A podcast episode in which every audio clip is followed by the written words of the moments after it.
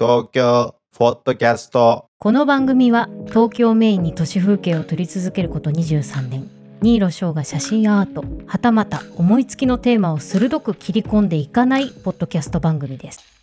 はいどうも東京フォットキャストのお時間でございます。ということでえー、っとええー、とですねあの今回からちょっと新しいマイクを導入してみ、えー、ましたまあ聞いてる方であ音質変わったぞってわかる人がいるのかどうかちょっと分かりませんけどまああのコンデンサーマイクですね。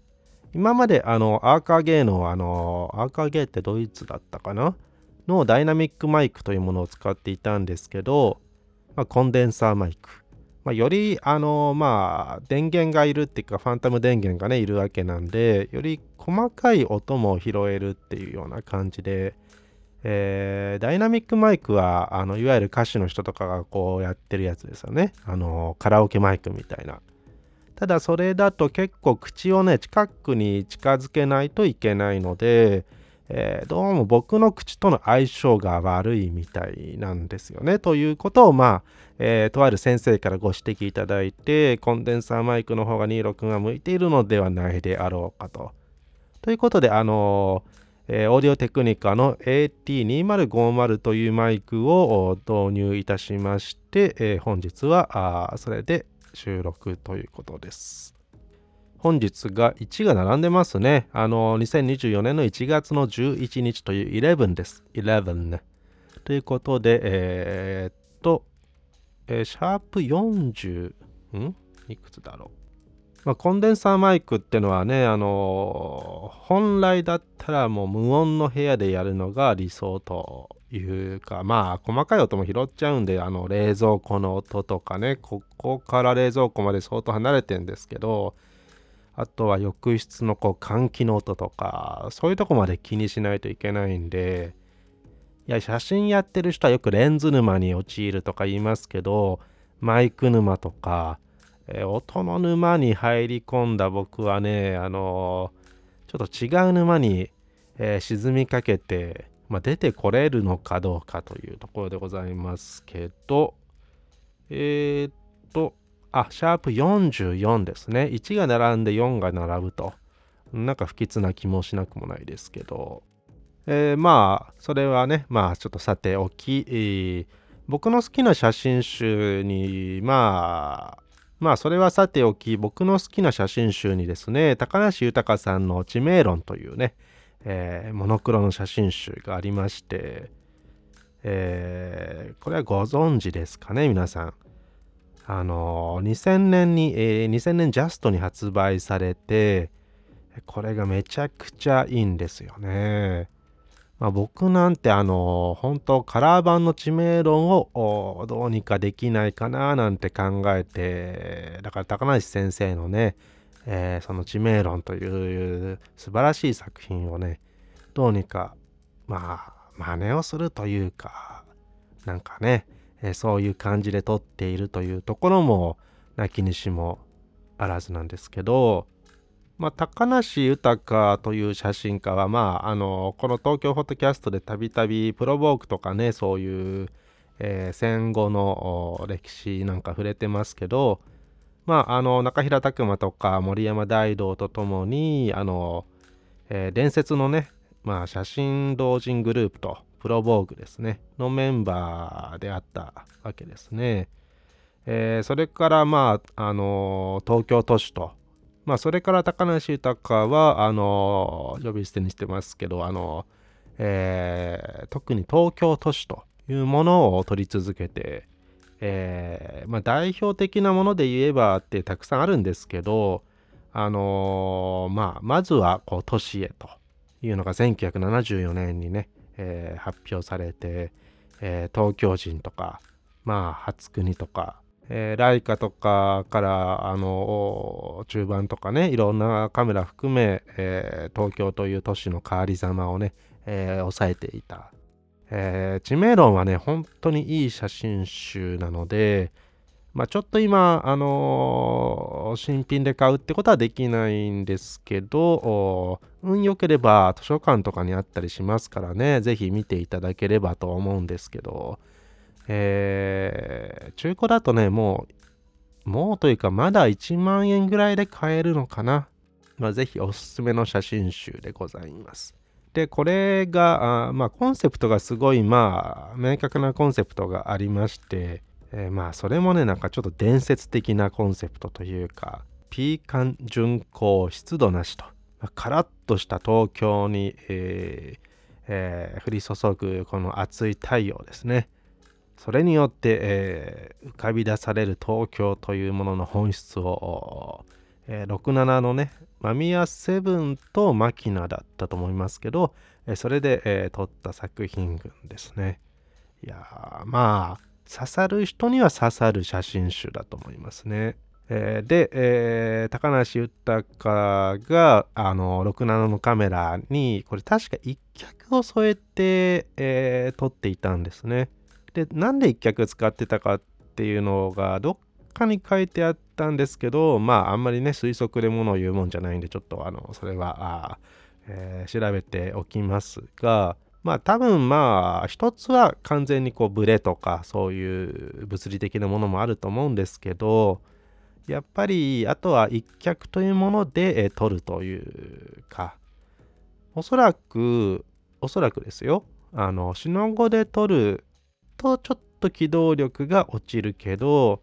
え3号版よりは改造感が欲しいというところで、えじゃあ一脚と中盤になったのかななんていうふうに思ってますけどいやどっかに書いてあったんですけどねパッとさっき調べてもちょっと出てこなかったんで、えーすいません。あの詳しいことは分かり次第ご連絡いたしますということで。まあそういうふうに一脚と中盤ということだったんですけどあの皆さん三脚って使いますかね？三脚。東京ポッドキャストまあ、三脚もいろいろありますからね、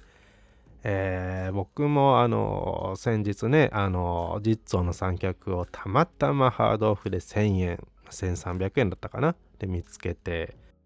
まあ、ずっとジッツォなんてねやっぱりイタリア製まあもともとフランス製のもありましたあのフランスで作ってたんだっけな、えーまあとにかく憧れの三脚ですからね、まあ、三脚で言えばジッツォ、雲台で言えばアルカスイス。いやもうここら辺はね、本当にまあ欲しくて欲しくて、えーでも高値の花っていう感じで、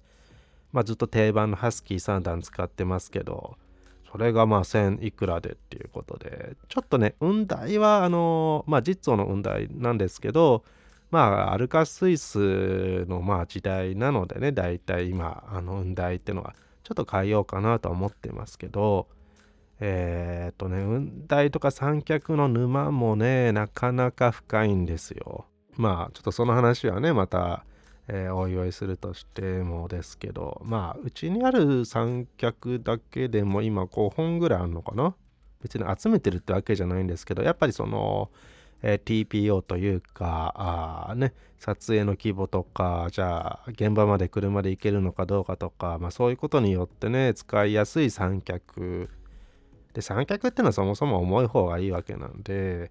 えとかいろいろまああると。三脚っていうもの自体まあ大まかにね大雑把に言ってしまえば三脚っていうのはブレを抑える例えば夜景とかねそういうものを撮るために必要なものえーっと大判カメラとかまあ今で言えば中盤デジタルっていうのは非常にまあブレに弱いわけなんですよ。えーなんならまあね僕が使っている 645Z っていうのは手ブレ補正も入っていないので、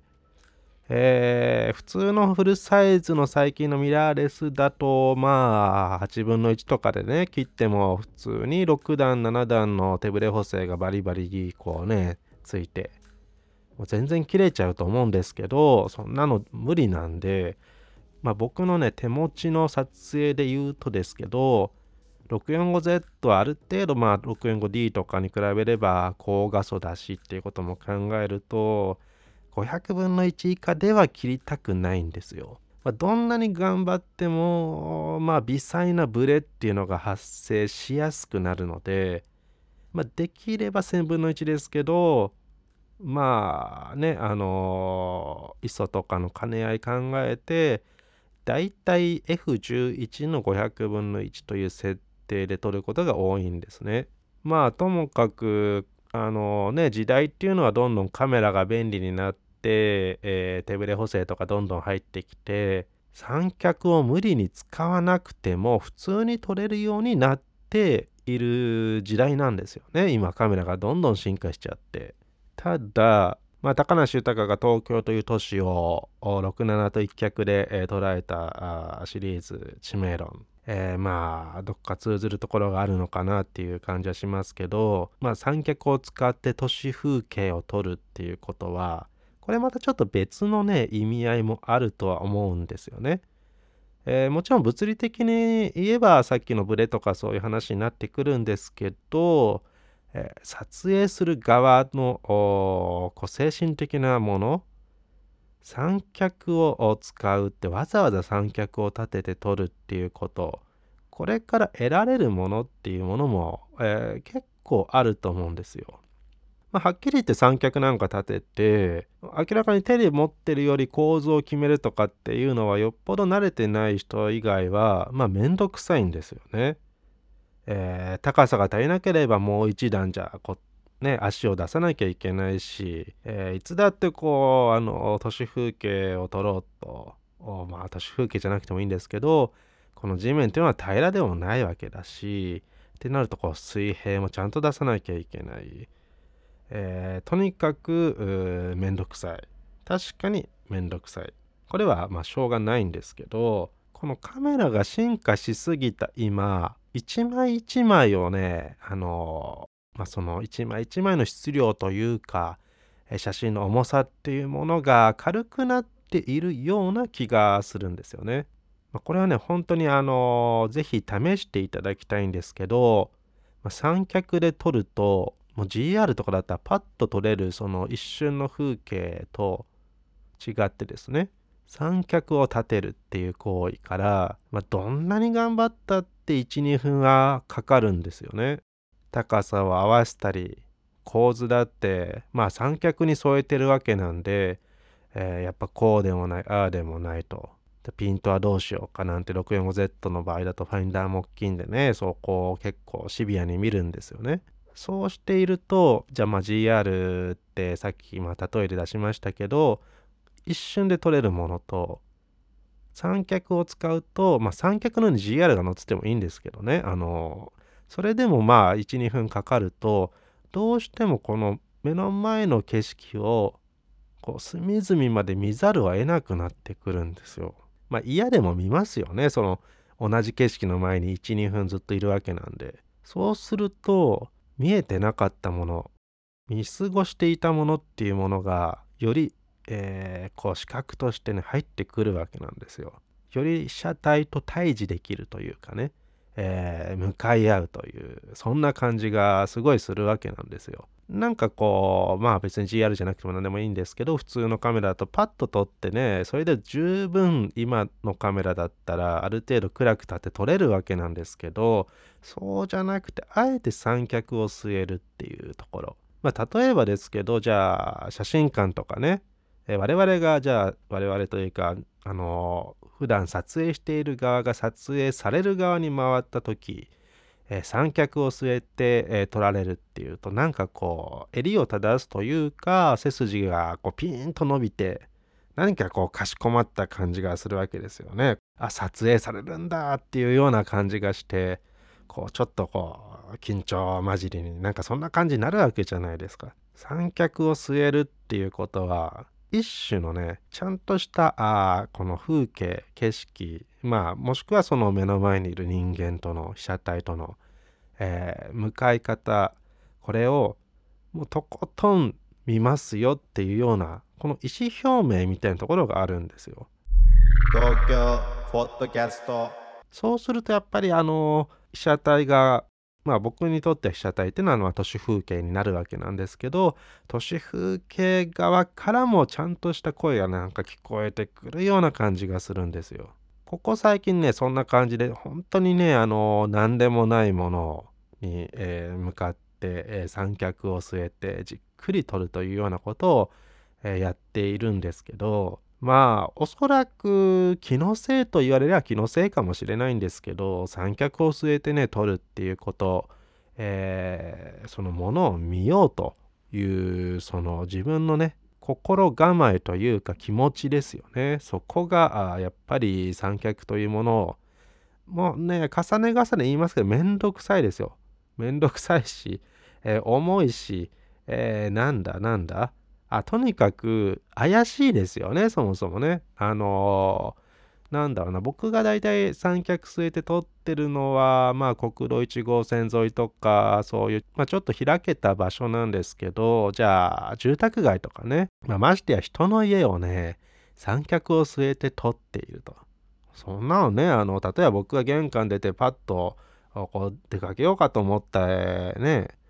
そしたらなんか三脚で撮ってる人がいたらさすがに何なんですかってなりますけどそれをまあやってているわけなんでまあでも逆に言えばもう本当に撮影をしているという意思表示ですよね。まあこのいうご時世ねやっぱこう、えー盗撮だなんだとかって言われる時代ですから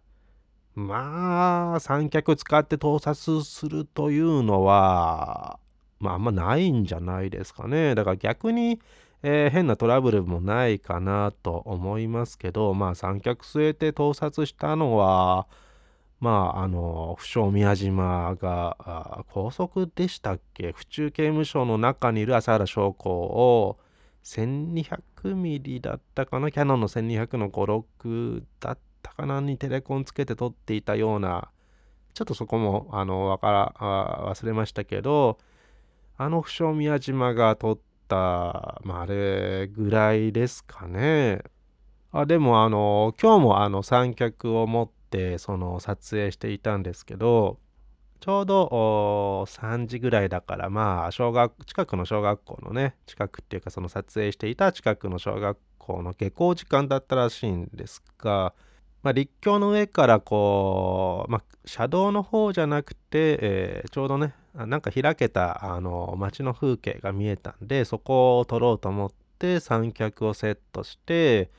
えー雲台のねレベルを上げて、えー構図決めてたんですよ。そうするとランドセルしょった子供たちが立教こうなんかねそこ通学路だったらしいんでね、えー帰るっていうことで、まあ、集団下校みたいな感じかな。それで、えーこう帰ってってでそしたらなんかねあのある女の子が「わあすごい」って言って「プロの写真家だ」って言われて、まあ、特に僕それに、まあ、ちょっと反応まあすればよかったような気もしますけどちょっと撮影に集中してたってのもあってまあ聞き流してはいたんですけどいやまあそういう感覚なのかななんて思ってね。あのー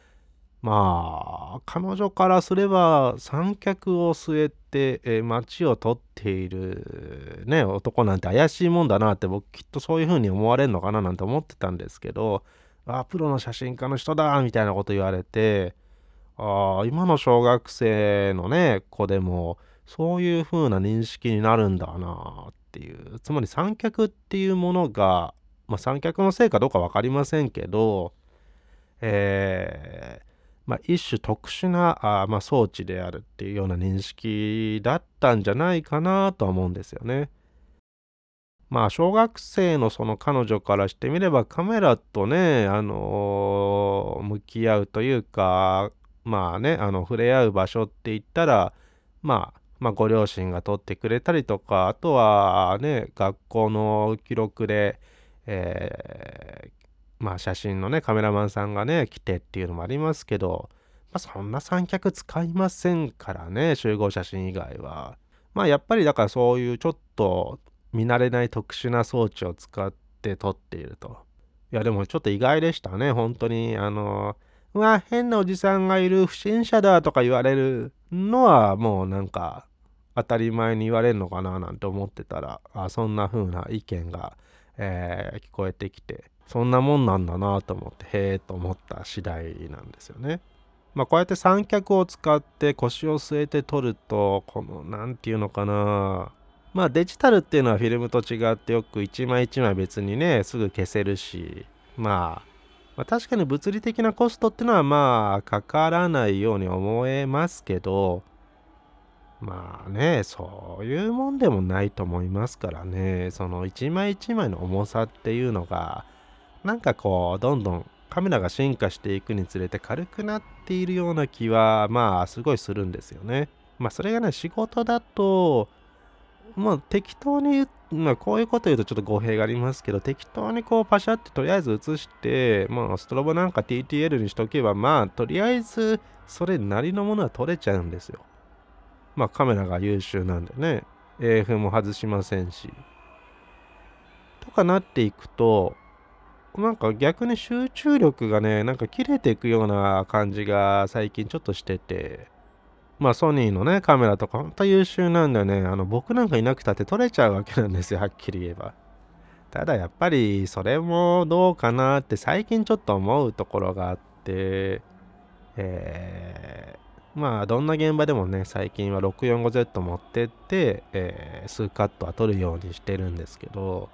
まあ、便利になるっていうことはイコールカメラがいろいろやってくれるっていうことで我々がやることをね奪っているということと言い換えることもできるわけなんですからね。え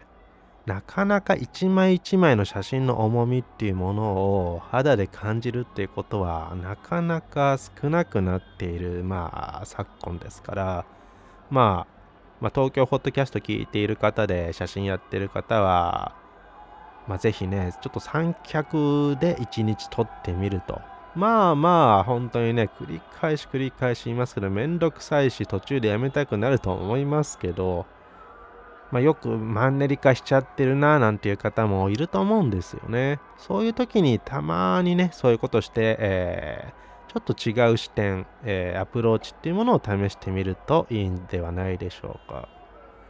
えー、というね、三脚を使うということが、いわゆるね、被写体との対峙の仕方、一枚一枚の重みを感じる、そんなような話でした。まあ、あのー、ぜひね、